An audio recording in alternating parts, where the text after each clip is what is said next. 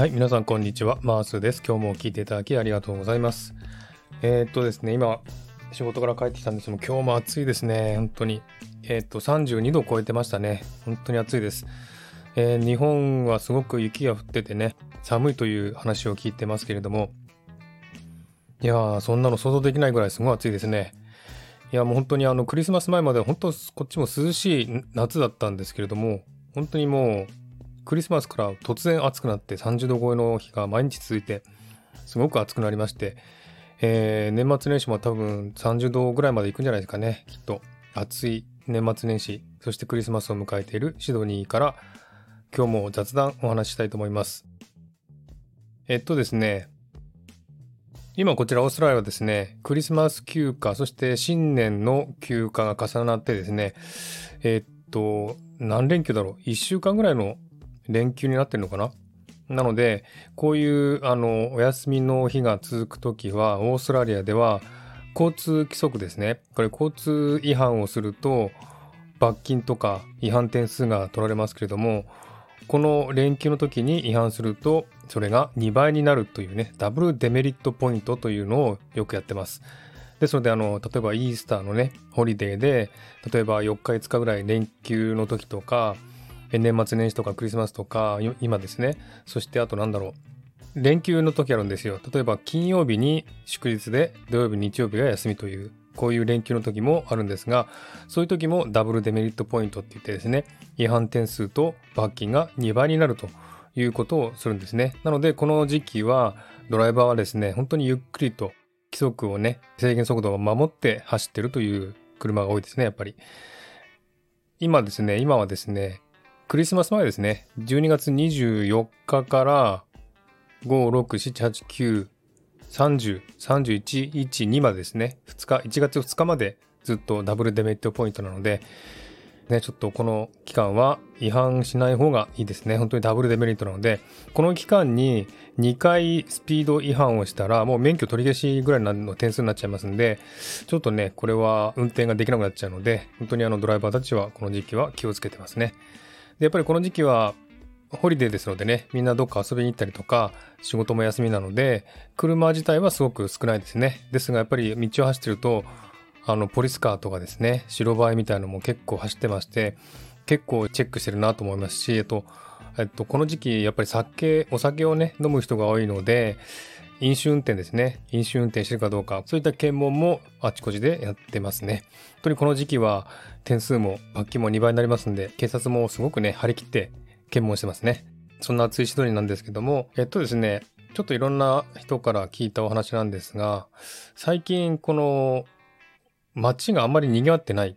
街にあまり人がいないという話を聞いたんですね。これはなぜかっていうと、普段ね、こういう連休とかお休みの日は、みんなやっぱりあの、シドニーだったらシドニーの市内に行って、繁華街に行って、ご飯食べたりとか、カフェ行ったりとか、そして遊びに行ったりとかしてる人が多いんですが、あんまりいないという話をよく聞くんですね。例年よりも少ないと。これはもちろんですね、あの、コロナがあったので、コロナのせいで少ないという理由もあると思うんですけれども、それ以上に最近はもうオーストラリアも開放してますんでね、マスクもしなくていいっていうぐらいですね、解禁になっておりますので、普通にもうマスクせずに、普通にレストランで喋、あの、お食事できますし、紅茶飲んだりとか、お酒も飲んだりできますので、普通に遊びに行けるんですけれども、でもですね、人がいないということなんですね。これなぜかというふうにいろいろ話してたらですね、これはあの、物価が高いからじゃないかというふうに言ってたんですね。うん、これちょっとね、私の聞いた話なので、私はちょっと体験してないのでわかんないんですけども、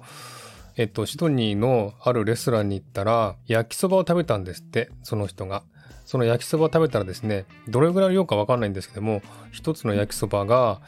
えっとね、値段がね、30ドルって言ってましたね。30ドルっていくらか知ってます ?3000 円ぐらいぐらいですよ、日本円で。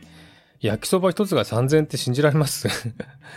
え日本で焼きそばってレストランとか食べれるのかな？よくわかんない。よくあの、お祭りとかではね、焼きそばとかありますけども、まあ、そういうところで食べたらいくらになるかわかんないんですけども、それでも1000円はしないでしょ焼きそば一つで。ね、ですので、すごく安いと思うんですが、ね、シドニーで焼きそば食べたら3000円というね、そういう値段がついてるっていう、誰が食べるのかっていう感じですよね。あと、そうですね、うんと、ご飯のおかわりとかね、こちらにもあるんですよ。あの、日本のレストランに行くと、やっぱりご飯のおかわり自由ですよっていうところありますんで、そういうとこではね、無料でご飯のおかわりできるんですが、でもですね、ほとんどのとこはですね、ご飯のおかわりするとお金を取られます。で、昔はですね、私の記憶では、1杯おかわりすると、まあ1ドルっていうね、値段で、まあ、チャージされますんで、1杯おかわりすると1ドル取られるっていう概念だったんですけども、その人が言うには、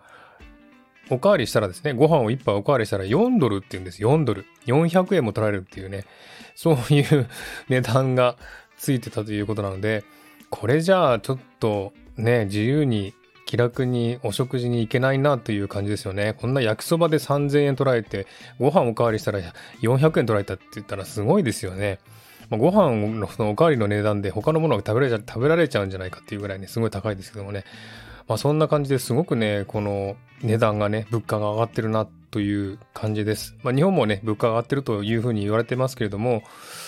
まあそれほどね、あの、オーストラリアに比べたら全然高くはないと思うんですけども、オーストラリアもどんどんどんどんぐんぐんぐんぐん上がってますんで、本当に物価はね、高くなったなっていう感じがしますし、その代わりに、お給料も上げろというね、そういった市民のね、国民のそういったデモとかもね、ありますので、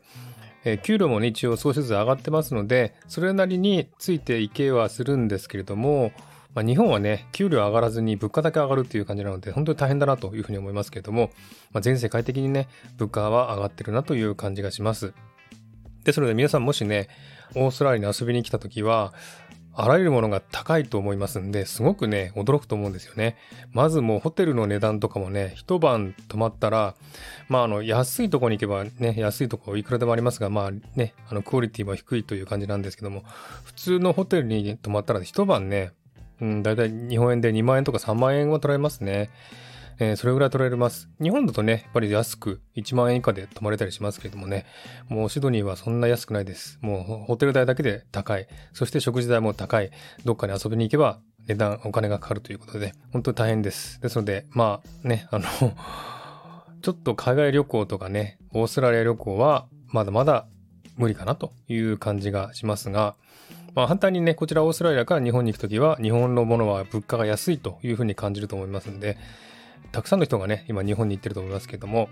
まあ、オーストラリアまだまだ観光客が来てないのかな、うん、なのでちょっと観光客の量は少ないと思いますけれども、まあ、それだけね、物価が上がってますんで、まあ、飛行機代も高いですしね、うん、私も今度日本行きますけども、まあ本当に普段、あの、コロナ前のコロナ前すごい安かったんですよね。その値段の2倍します。今言ったら。ほんと高いんですけども、うん、まあしか仕方ないですね、これはね。うん、なので、えー、物価が高いというね、ちょっと印象を受けた今日でした。そして、今暑いですので、私はアイスクリームを食べながら 喋ってます。もう暑くてね、本当にも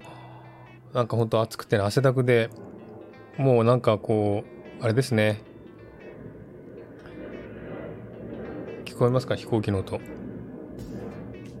まあ、収録中にこういう音が入るので、いつも中断するんですよね。ちょっとこの飛行機は何とかしてほしいなと思いますが、どうしようもないですね。うん、なので、ま、夏なので窓開け開けてるので、